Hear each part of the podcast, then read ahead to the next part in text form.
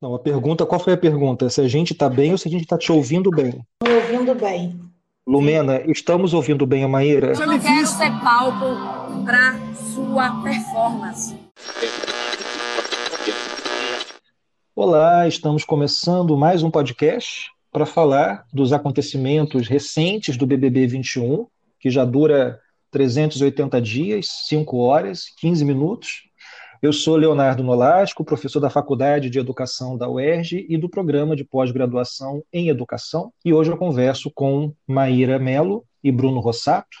Maíra é mestre em Educação, graduada em Comunicação Social, Bruno é mestre e doutorando em Educação.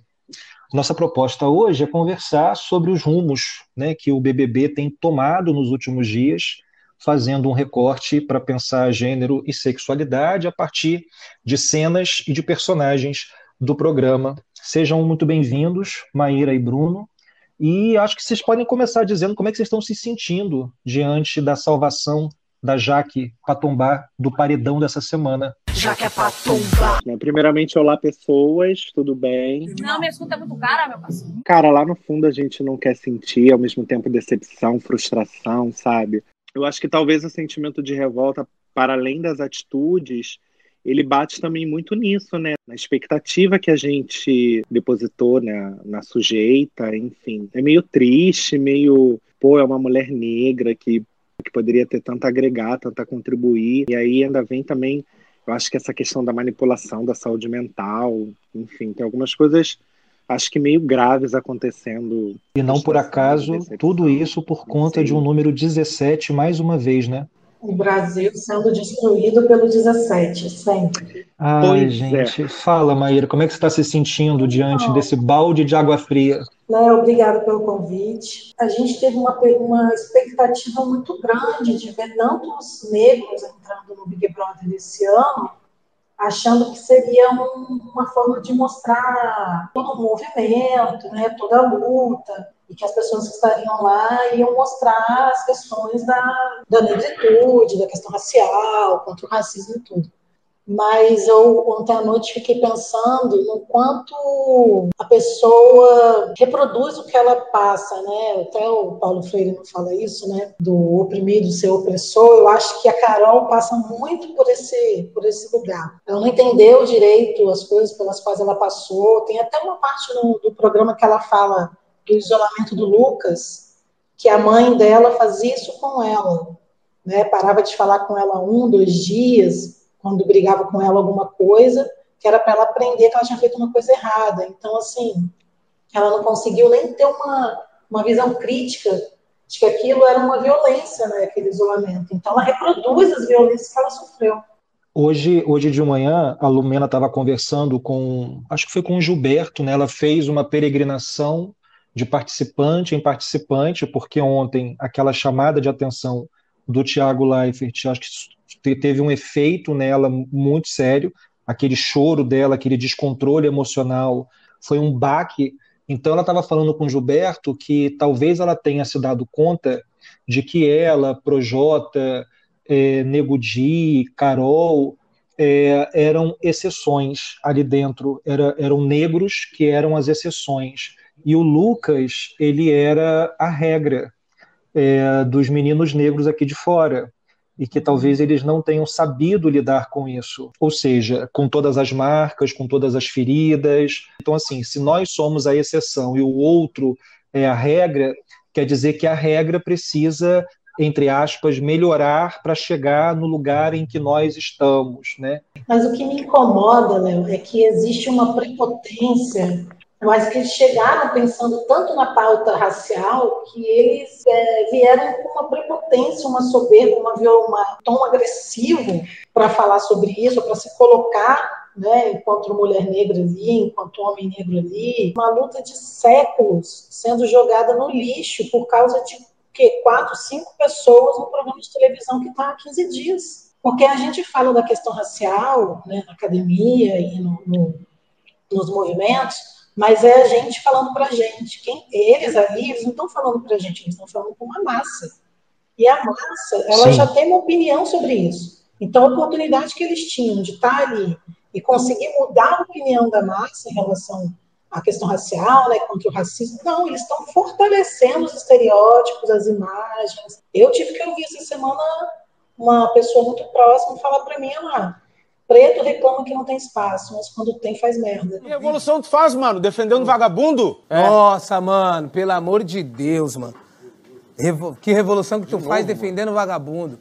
Entendi o público que você tá procurando, irmão a edição de ontem, enfim, o programa de ontem, para mim foi meio um divisor de água, por exemplo, nessa questão da Lumena. Vendo o choro dela de desespero, a gente recorre ao que a gente conhece, enfim, teorizando, mas me lembrou muito a aquela fábula dos três espíritos do Nietzsche, uhum. tipo Camilo, o leão e a criança, o espírito em evolução. E aí a Lumena me lembrou muito, é como se ela tivesse no momento leão.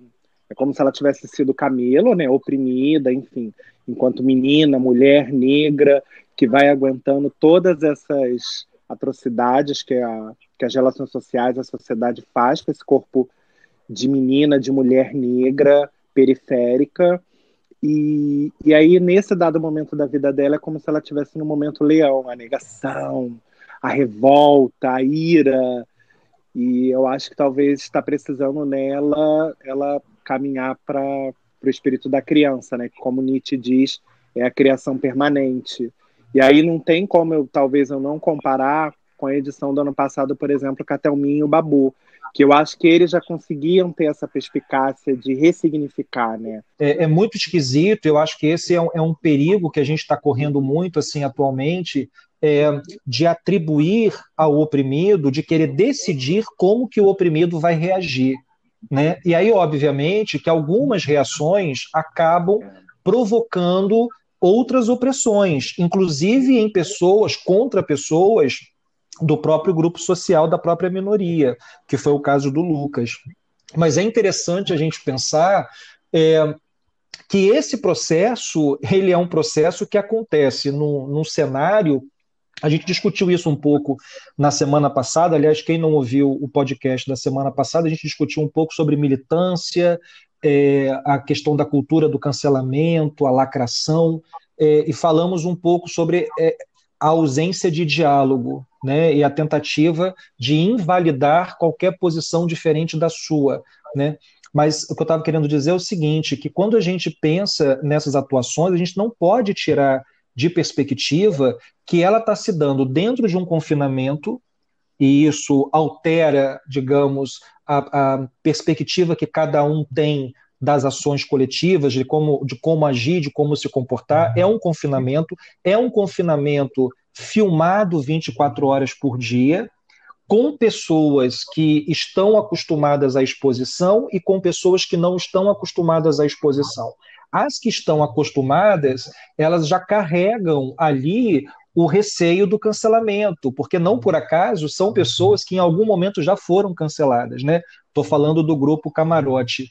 É, e no contexto da pandemia, que também a gente não pode achar que aquelas pessoas estão ali é, imunes a tudo que nós vivemos nesse último sim, sim. ano, né? Então, assim, são várias questões que talvez alterem. E, obviamente, é uma coisa típica do Big Brother, né, que é a questão da bebida. Então, a bebida também vai potencializando reações, e muitas vezes aquelas pessoas, a, a impressão que eu tenho é que elas não se escutam. Porque se elas se escutassem por um segundo, elas fariam bem menos merda. A mãe dele é foda. Quem é a mãe dele? Glória Pires, caralho. A minha irmã é Cléo Pires e o pai é o Fábio Júnior. Aí... Ele é filho da Glória? Sim, ele, ele falou isso aí ontem e é só tocar um, meter um Google. Eles estão muito preocupados com a narrativa que eles estão construindo, ao invés de vivenciarem uhum. essa narrativa, sabe? Eles estão muito preocupados desde o início de qual vai ser a pauta desse Big Brother, porque no ano passado a pauta foi machismo, qual vai ser a pauta desse ano? E eu sinto que eles estão nessa pressão e aí eles também não estão vivendo, acho que com, com uma naturalidade, com uma autenticidade. Pois é, porque elas são, elas foram testemunhas, né, de do que aconteceu Sim. nas edições passadas, de quem foi cancelado, o poder que a audiência das redes sociais tem é, principalmente em relação aos patrocinadores do programa, né? Provas que foram anuladas porque a internet percebeu que houve erro, né? Então, eles vêm nesse processo de vigilância, e aí, assim, não tem como a gente não pensar em Foucault. nesse momento, né? Como que os dispositivos de controle eles vão sendo internalizados em cada um de nós e como que o Big Brother tem isso por princípio, né? O Big Brother ele surge é, em 99 na Endemol, né, uma empresa holandesa, justamente pegando como conceito a questão do o, o panóptico do Bentham, que é o que o Foucault utiliza para pensar o vigiar e punir, né? O Bentham cria essa ideia de uma prisão com uma com uma torre central onde fica um guarda e, ao, e, ele é rodeado por celas abertas, ou seja, inverte o princípio da masmorra. Na masmorra você prende para esconder. No panóptico você prende as pessoas nessas celas para que você possa observá-las, vigiá-las a todo momento. Quem está na torre consegue ver todo mundo que está dentro da cela, mas quem está preso na cela não vê quem está na torre. Então, o que acontece? As pessoas vão agindo como se elas estivessem sendo observadas o tempo todo, porque ela nunca sabe quando o guarda da torre está olhando para ela. O Brasil está vendo, com toda certeza está vendo tudo isso. E assim, a gente falou um pouco em algum momento sobre a interseccionalidade, né? A gente tem que pensar que, para além do racismo, há o preconceito de classe, também tem o preconceito de orientação sexual. Vida super bem resolvida com relação à minha heterossexualidade. Eu gosto demais de um monte de gays. Eu não tenho preconceito para estar junto, de bater papo, de dar risada. E aliás, uma das criaturas que mais me faz dar risada é a criatura gay. A gente tem que lembrar também que nessa festa tudo começa com o Lucas fazendo uma coisa bem típica do machismo tentar agenciar as meninas da casa para os homens. Com quem você quer ficar, é, com quem você ficaria, olha, você fica com ele, você fica com ela. Essa tentativa né, de agenciar os corpos femininos para oferecer prazer aos homens é algo que está incrustado na nossa uhum. sociedade, que torna a coisa, digamos, atípica para as expectativas do Lucas é a, a postura da Kerline, que em determinado momento diz: e se eu estiver afim do mensageiro, uhum. do cupido? É que ela estava querendo inverter aquela relação de poder, dizendo: olha, eu não quero que você escolha alguém para mim, porque eu também posso escolher alguém, uhum. pode ser inclusive você. E daí ele fica sem graça, depois ele acredita, né? ou seja, ele vira o alvo da, da suposta brincadeira. E aí, quando ela vai dizer que ele que ela não estava afim dele, aí ele já vai colocar aquilo na conta não só do racismo, mas da própria experiência dele, de nunca ter ficado uhum. com uma garota branca, de ter sempre sido rejeitado, de nunca ter sido escolhido. Quando os caras inventou a ideia do terceiro Reich, quando os caras inventou é, né, de, não, mas aí eu acho que você está. É, eu estou falando uma ideia absurda, não Gente, era de propósito. Não. Não, é, não era de propósito. Não. Quando. Não é para ser ruim tá, de você propósito. Tá me comparando, Stalin, você está comparando Stalin, essa. Você está comparando a situação. Stalin, você é um ser humano como todos eles. Um quando Stalin fez aquela, aquele massacre lá, Cara, não era por mal também.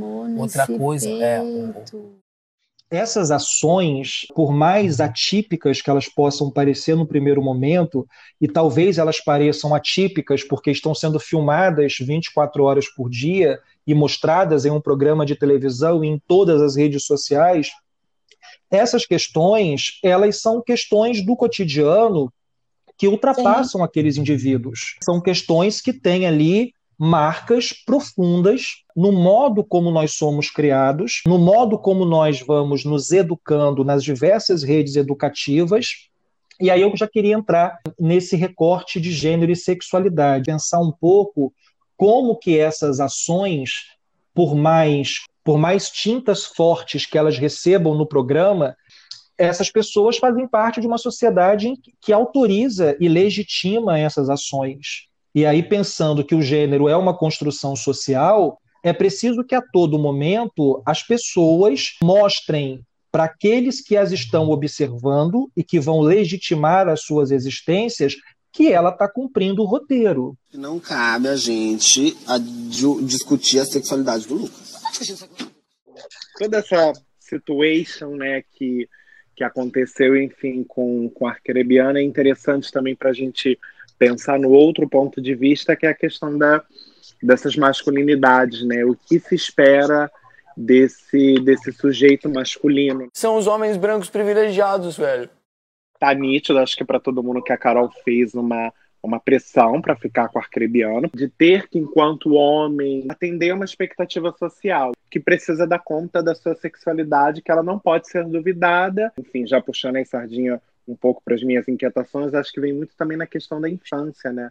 Aí eu recorro à literatura, que eu acho que é muito bacana, no conto do Pinóquio, né, que até então ele não era um menino, era um boneco de madeira que queria se tornar menino, e aí um, um ser mágico, que é a Fada Azul, diz para ele que para ele se tornar um menino de verdade, ele precisa provar bravura e lealdade.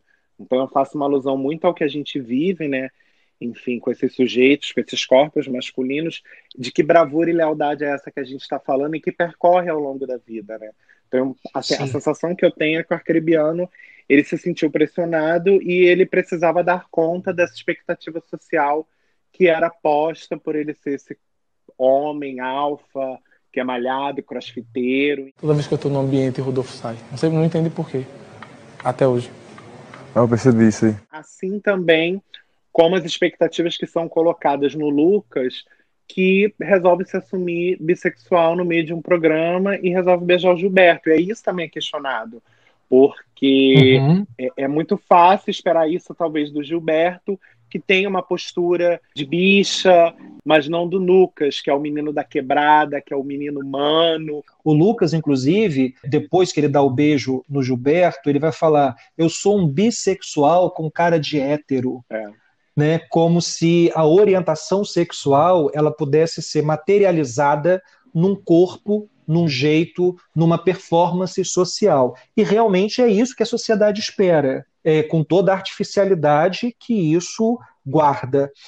Porque isso mostra para gente o quanto essa masculinidade ela é forjada em processos muito ligados à ideia de treinamento. Né? Os meninos são treinados para assumir uma certa postura, é, porque essa postura não é natural.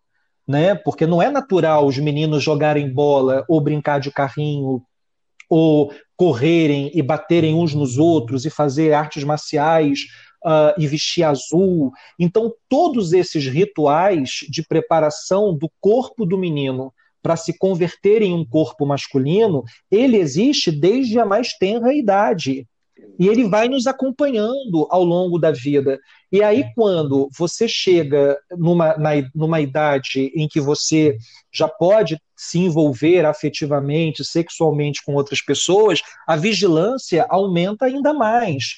Né? É aquela pergunta que os pais fazem é, supostamente de maneira inocente para os filhos. E aí, ficou com quantas garotas hoje? Né? É, pegou quantas menininhas na festa? E aí, deu um beijo na garotinha da escola? Essa cobrança tem a ver com essa heterossexualidade compulsória que nos constitui durante toda a vida. E aí, imagina, num programa de televisão com, com câmeras 24 horas em cima das pessoas, essa performance de um masculino integrado ao que se espera dele é uma performance necessária para você ser legitimado, para você ser aceito pelo grupo, né? Quando o Lucas faz o caminho oposto do arcrebiano, qual é o caminho oposto? Bom, a sociedade espera isso de mim. O que, que eu vou fazer? Eu vou quebrar essa expectativa da sociedade e eu vou dar vazão ao meu desejo. E aí ele vai lá e beija. E aí, uma salva de palmas para os câmeras do Big Brother, que no momento do beijo eles conseguem enquadrar, assim, no fundo, é, meio desfocado, arcrebiano, uhum. com uma cara Sim. de o que, que está acontecendo aqui. O, o arcrebiano fica olhando para aquilo como se dissesse: Ué, podia fazer isso? Eu gostaria de pedir para vocês uma Britney, por favor. E aí eu acho que tem uma outra questão que também Gilberto e Lucas nos ajudam a pensar que é a dimensão da ficada na dimensão do romantismo. E por que, que eu falei que o Gilberto e o Lucas ajudam a pensar e a problematizar essa postura dessa cobrança romântica por um, por um contrato de casamento depois de um beijo na boca. A Vitube pergunta assim pro Luca, pro, pro Gilberto. Você sentiu sentimento ou você se sentiu usado? Não, eu queria cachorrada. Eu tô com fogo. Eu queria um negão. Eu tava afim do negão. Eu queria um negocinho. Porque se eu fosse aí, eu queria cuidar um negocinho. A impressão é que, que todo encontro afetivo sexual ou somente sexual, ele precisa vir acompanhado de uma dependência emocional eh, e de um comprometimento sem data de validade. Então, são comportamentos muito ligados a essa dinâmica, mais uma vez, que nos constitui, porque nós somos direcionados para o casamento, para a monogamia, no caso dos homens, para uma vida sexual ativa, no caso das mulheres, para uma vida é, sexual inexistente até o casamento e depois que, que exista de forma discreta e para a reprodução. E quando você está diante de, dessas câmeras e, e dessas pessoas ali performando, você quer reproduzir naquelas pessoas as coisas que são uh, diluídas né, na, na vida social. E aí, obviamente, que algumas pessoas já passaram dessa fase. É o caso do Gilberto e diz, mas eu só senti safadeza mesmo. Não, não, importa se era jogo, se era performance, se era mentira, se ele era bissexual, se não era bissexual. O foco era o beijo, não era a identidade. Até porque a identidade é móvel. Talvez puxando um gancho nisso que você está falando, que me remete muito a essa questão também desse corpo higienizado, desse corpo que precisa ser sacralizado, e aí me vem muito na, na mente também, assim, nos primeiros dias, é, o, o, o, incômodo nítido de toda a casa, né? E aí a Carol ela consegue verbalizar isso de uma maneira muito nítida, os gestos da Juliette, né? Que são esses gestos expansivos, de falar alto, de se colocar. A voz começa a subir.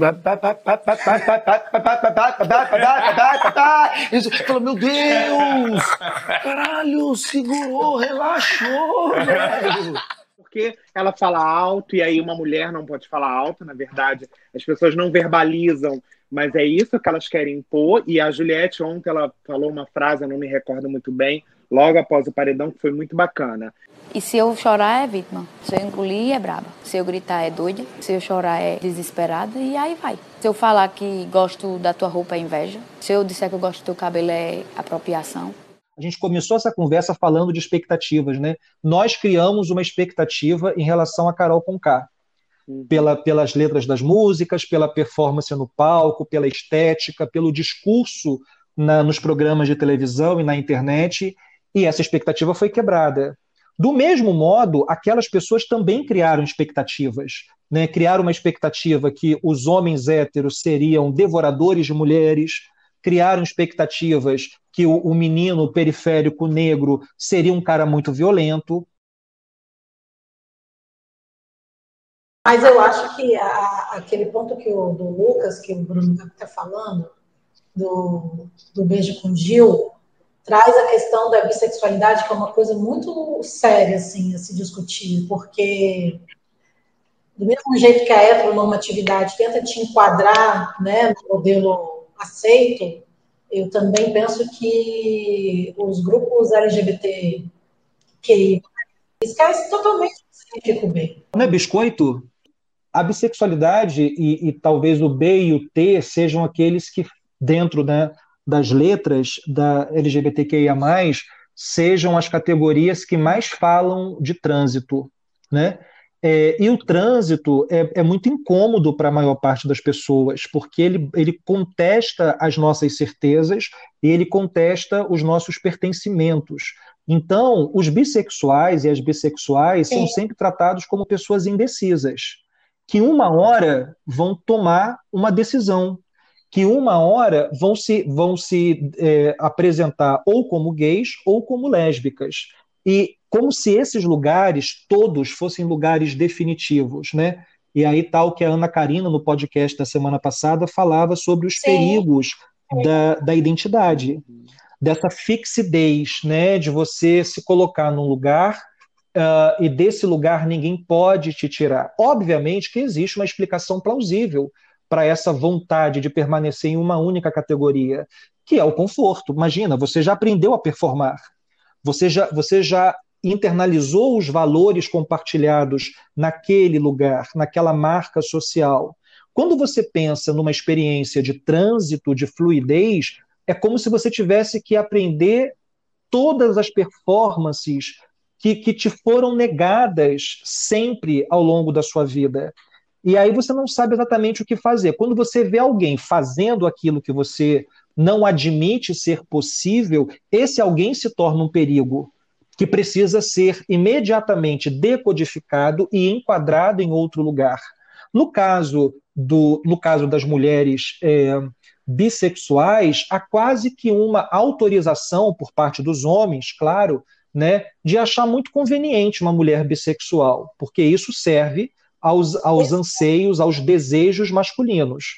Mas o homem bissexual ele é um problema, porque o Lucas com cara de hétero, ele vai jogar bola com os caras, ele vai para o vestiário com os caras e ele não vai ser identificado como gay de imediato.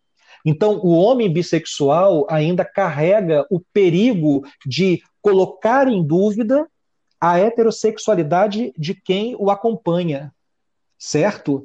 Porque, de, em alguma medida, é, é, esse homem disfarçado não é o homem, não é o amigo que o heterossexual vai ter cuidados na hora de trocar de roupa, na hora de falar das suas aventuras sexuais e tal. É diferente do homem gay, porque daí você tem um amigo gay e você é heterossexual, é, de alguma forma, e é obviamente que há exceções nesse processo, né? É, tem uma fala do Rodolfo que é bastante significativa disso, Rodolfo Kalimann. Tem um vídeo dele que ele fala assim: eu até aceito essas criaturas gays, aprendi a conviver com elas, e ele foi uma das pessoas mais incomodadas por conta do beijo. Ele chega no quarto e aí ele vê os dois é, ainda naquela noite antes da saída do Lucas, né? Eles estavam nem estavam se beijando, estavam de mãos dadas e bem próximos assim. E eles falam: "Ah, vocês não vão fazer nada aqui dentro do quarto não, né?" Ou seja, se fizesse, se fosse um casal, se fosse Fiuk e, e Thaís, Visões de Raven, fazendo alguma coisa, ele não iria se importar. Mas como seria um casal gay, aquilo o incomodaria a ponto dele verbalizar. Vocês não vão fazer isso aqui no quarto, não, né? Mas ao mesmo tempo é, é curioso, porque assim, por exemplo, Rodolfo e Caio, eles dormem juntos na mesma cama. Beleza, legal, são amigos. Mas aí também é, é, é, é paira nisso que o Léo falou na questão do perigo, porque assim, sei lá, uma lógica que talvez ele possa ter operado do tipo, poxa, eu durmo numa cama de casal com o meu brother e eu vivo colado no meu brother e a gente é brother. E aí até que ponto na cabeça dele ele pensa assim, será que até que ponto isso também vai ser questionado e eu vou estar tá sendo colocado nesse lugar? De algum modo, se Lucas, que era um homem acima de qualquer suspeita em relação à sua sexualidade, mostra-se bissexual, Exato. por que não Rodolfo e Caio? As pessoas podem pensar: opa, aí, será então que uh, tem mais algum homem ali dentro do armário? Isso é uma. Gente, tem uma cena maravilhosa que está o Rodolfo deitado na cama e o Caio meio que no chão, Sim. perto da cama, com o cotovelo em cima da perna do Rodolfo, e aí ele esbarra o cotovelo no pau é. do Rodolfo. Ele fala: Que isso, Bastião? E aí causa e, e, dá um nervosismo, assim, sabe? O Rodolfo continua ali deitado, mas Exato. o Caio fica muito nervoso. Né? Será que as pessoas vão achar que isso foi proposital? Será que elas vão perceber que foi um acidente de percurso? A gente aprende desde muito cedo Sim. que ser homem é não ser mulher. Logo, ser homem é uma tentativa de se afastar de tudo aquilo que pode te aproximar do universo feminino. E o, o interesse pelo sexo masculino uhum. faz parte desse universo feminino. Por isso o, o, Gil é tão rejeitado. Porque se o Lucas tivesse continuado na casa e tivesse, enfim, né, mantido o discurso de um cara bissexual e continuasse com aquela relação, talvez o Lucas incomodasse menos. Como o, o Luiz, é Luiz, gente? João, João. Aquela planta, João. outra de, de professor de geografia, é Luiz, né? João. O João não incomoda. Porque João, embora seja um gay efeminado, não é tanto quanto o dentro da escala, né? Porque tem, existe uma escala, não é tanto quanto Gil. Então ele, ele não grita, né? Assim, ele tudo ele é mais ele é mais tranquilo, não é nem que seja mais discreto, mas ele cabe melhor nas expectativas da heterossexualidade, né? Do, do, dos heterossexuais. Então, assim, ele é o cara que. Ah, ele é um gay, mas ele, ele, ele, é um gay que tem uma relação aqui fora. Logo, ele não é um perigo para os outros homens. Ele é um gay que está sempre perto das mulheres. Então, assim, ele é o melhor amigo de várias mulheres ali dentro. Né? A ponto de quando o Dilson foi líder e convidou as pessoas para o VIP, ele primeiro convidou o Luiz, o João, e convidou o Gil por último. E assim, o João, ele convidou lá, lá pelo meio, não foi nem o penúltimo, foi um dos primeiros que ele convidou. Mas quando ele convida o, o Gilberto, ele diz assim: ah, e o Gilberto para divertir a gente, para alegrar a gente. Porque daí é, faz parte ali né, das funções Sim. da bicha efeminada servir de diversão, né, de entretenimento. O João não, o João, o, o João é a bicha séria. O, o Gilberto é a bicha espalhafatosa, é aquela que diverte e é aquela que vai ser votada. Quando eu falo do Arthur, quando a gente está falando de Lumena ou de Carol Conká, a gente não está falando da pessoa física, a gente está falando do estereótipo que elas estão, que eles estão reproduzindo. Porque também não dá para a gente é, olhar para essas trajetórias individuais achando que essas trajetórias são isoladas, são casos, é, são casos, uhum. são exceções. Não, gente, isso é a regra. Isso não é a exceção. Obviamente que a gente lamenta quando a, um ídolo ou um ícone de uma determinada pauta faz o que Carol está fazendo, ou faz o que Lumena está fazendo. Ela não era um ícone, porque ela não era conhecida, mas depois que nós a conhecemos, nós criamos uma expectativa pelo currículo dela e até pela forma como ela falava, né?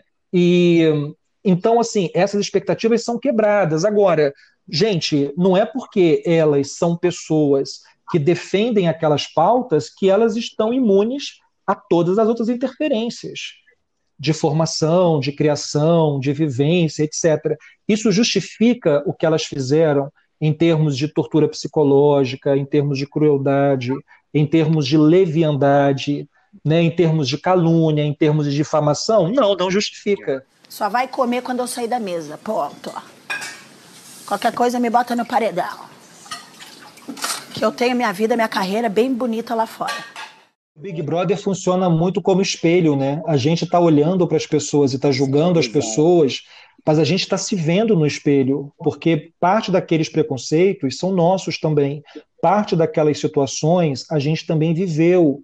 O, o Big Brother ele só funciona por conta da identificação que as pessoas têm em relação àqueles personagens. Você escolhe um personagem que é aquele que ou se parece com você, ou é, é um personagem com uma performance que você gostaria de ter e não tem, mas almeja, e aí você vai com ele. Quando ele quebra as nossas expectativas, é frustrante, porque é como se ele estivesse dizendo assim para a gente: olha, não é possível fazer isso que você quer. Não é possível Sim. ser uma militante coerente o tempo todo. Quando o choro da Lumena é, ressoou de modo muito estranho em mim, porque era um choro de, a meu ver naquele momento, era um choro de remorso, não de arrependimento, mas em mim bateu como, sabe aquela coisa, não só da piedade, mas falar assim, cara, eu também já fiz merda.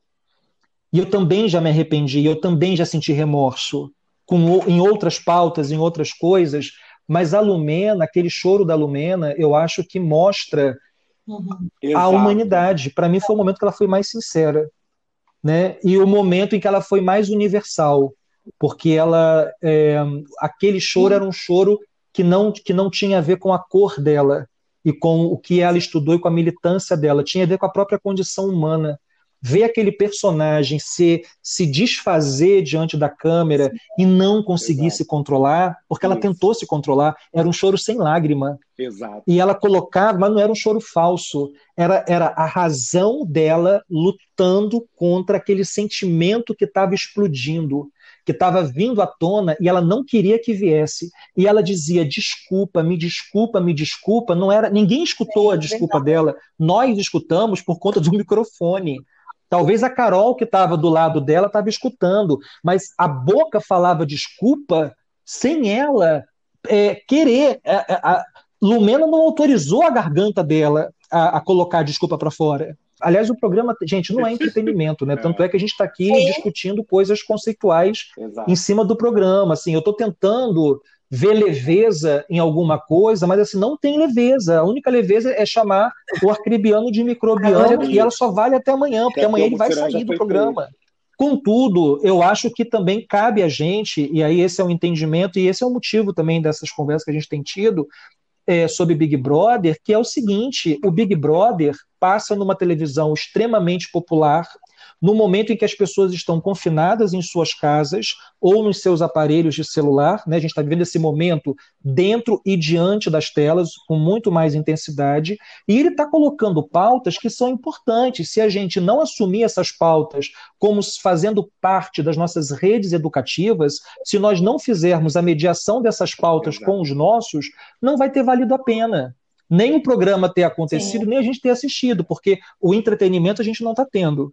Então, pelo menos que a gente tenha a opção de trabalhar com esse monte de peso que estão colocando sobre as nossas costas. Bicha, puta que pariu! O Brasil tá lascado! Eu consigo ver a Carol Conká como alguém que se apropriou do discurso da militância para poder ganhar dinheiro, vender show e, e vender música no streaming. Ok, eu consigo ver pelas atitudes, né, pela- pelos modos como ela vai encaminhando as coisas. Mas na Lumena, eu consigo ver uma pessoa que estudou pra caralho, que, que domina as teorias, só que não consegue aplicá-las na vida e não consegue fazer o equilíbrio entre o estudo que ela teve e o modo como as pessoas estão ali dentro. Porque ela vendo situações, ela já viu situações de racismo, situações de transfobia, de homofobia. Ela podia usar todo esse material que ela reuniu ao longo da vida para poder, aí eu vou usar uma outra, um outro verbo que nem caberia sim. nesse programa, mas para poder educar aquelas pessoas. Só que o que, mas qual foi a experiência dela vendo os outros programas, as outras edições? Em 2019, você tinha um Rodrigo França extremamente paciente tentando educar as pessoas. Isso. E ele saiu de lá enxotado como chato. Né? Tinha outra garota lésbica, que eu esqueci o nome dela, que era amiga do Rodrigo, Gabi, que era percussionista. Ela também era muito calma e ela também tentava explicar para as pessoas. E foi a edição que ganhou uma racista. Uma pessoa que teve práticas racistas e de intolerância religiosa dentro do programa. Ela saiu vitoriosa. No programa seguinte, a pessoa que ganha o programa é a Thelma, que ia para o enfrentamento. Então ela pensou: bom, qual é o, o que, que eu vou performar? Eu vou performar o militante preto é, passivo e educador, ou eu vou performar a militante negra que não, Não. leva desaforo para casa. É. Só que dela não conseguiu dosar. Não, Ela tem que ser não. condenada para sempre? Eu acho que não. O caso da Carol Conká, para mim, vai numa direção muito parecida, porque assim, mesmo que ela. E aí a Carol, ela deixou. No segundo dia, né, que ela foi falar sobre a questão das travestis, ela falou de os travestis e disse que o travesti é alguém que se veste de mulher. E Lumena estava perto, não falou nada, não corrigiu. Né? E aí você já vê que é, não chega a ser um Fiuk, que lê uns três PDFs sobre feminismo, teve umas cinco aulas, e aí chega lá e a todo momento, e aí assim, o máximo que ele consegue está falando, não, que meninos. O Fiuk foi o cara que assistiu o BBB 20 e entendeu que para participar do 21 ele tinha que entender das causas identitárias e das minorias. Só que não não- teve é. tempo hábil para isso É, que pena. não teve tempo hábil. E aí eu acho que a gente tem que pensar é, que esse incômodo que o Fiuk causa, incômodo que eu digo em relação às piadas, os memes, né, que são feitos em relação ao comportamento do Fiuk, é porque de alguma forma o Fiuk também não corresponde à masculinidade hegemônica, porque ele é um cara que chora, ele é um cara sensível. Ontem ele votou, ah, eu vou votar no Bill porque ele maltratou a Carolzinha.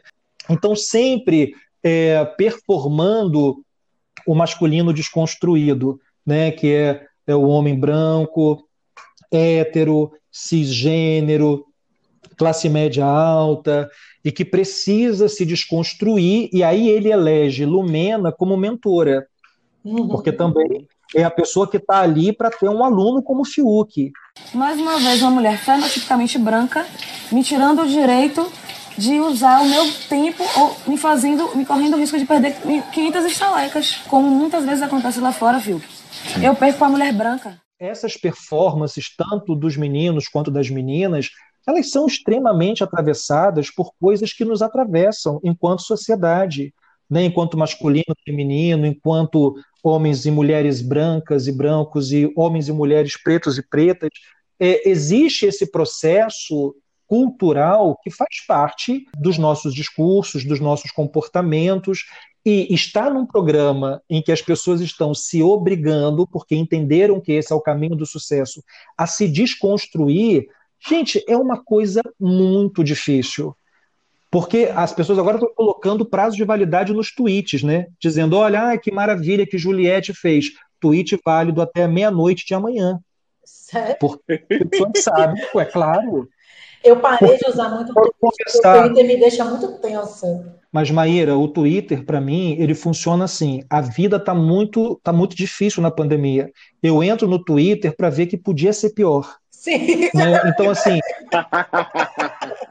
Mas o que eu quero dizer é que é, essa conversa que a gente está fazendo sobre Big Brother, ela é uma conversa que, na verdade, ajuda a gente a pensar não só sobre as nossas ações, mas sobre aquilo que nos forma, né? É, tentando inserir a programação televisiva nas nossas pesquisas, nas nossas reflexões teóricas, né? Isso que Maíra tinha falado sobre a distância que existe muitas vezes entre o que a academia estuda e produz e aquilo que as pessoas vivem no mundo real. E aí eu acho que o Big Brother, como um programa extremamente popular, ele nos serve de disparador para a criação de outras subjetividades, para a gente pensar outros modos de existir, outros modos de, de se colocar no mundo, outras posições. Né? Imagino quantos garotos bissexuais vendo o que aconteceu com o Lucas podem pensar: bom, então eu nunca vou sair do armário, porque olha a reação que as pessoas têm quando um garoto sai do armário e se revela não heterossexual. Mas também pode ter visto a edição de ontem que mostra o retorno do Lucas para o lugar onde ele mora, para a família dele, e ele sendo bem recebido e comemorado, e a bateria da escola de samba, e a mãe recebendo, e os vizinhos gritando da janela, as pessoas podem pensar: caramba, o cara foi lá, mostrou quem ele é, ou, ou, ou se abriu, saiu do armário e foi bem aceito pelas pessoas que realmente gostam dele sabe? Então, é, tem essas, essas duas, sempre tem mais de uma possibilidade né? E a gente acaba muitas vezes deixando, a gente da academia acaba muitas vezes deixando de lado a potência desses programas, desses debates que são iniciados de maneira irresponsável na maior parte das vezes, mas que são consumidos, que fazem parte da agenda social, que fazem parte dos almoços e jantares da família. Bom, acho que a gente está encaminhando já para o final dessa conversa. É, vocês querem falar mais alguma coisa, deixar uma última mensagem, fazer uma oração para Carol Conká estar no próximo paredão? Gente, eu queria primeiro fazer uma coisa super nada a ver, porque acho que está sendo assim, é o meu primeiro podcast, é o meu primeiro momento. Eu quero mandar um beijo para minha mãe, para o meu pai e especialmente para você. Eu só quero te agradecer o convite, também meu primeiro podcast, né? Espero que eu tenha que contribuído com, com as minhas opiniões aí na discussão. Queridos, então quero agradecê-los, quero agradecer também a quem nos escutou até aqui, dizer que o podcast ele tenta trazer para o debate é, assuntos né, que, que cruzem com as pesquisas que nós temos feito no campo da educação, mas que também façam parte dessa agenda é, nossa de cada dia durante a pandemia e que sirva para a gente fazer algumas reflexões e sempre sem fechar os debates, né? As nossas posições, elas são temporárias, elas são precárias, elas são parciais, porque elas acontecem de acordo com as nossas redes. E se você quiser continuar a conversa com a gente, pode deixar aí é, seus comentários, pode compartilhar, ouvir os nossos episódios anteriores e aqueles que ainda serão lançados. Muito obrigado a todos, grande beijo, fiquem bem. Eu queria negocinho, porque se eu for sair, eu queria cuidar um negocinho. Hey, brothers!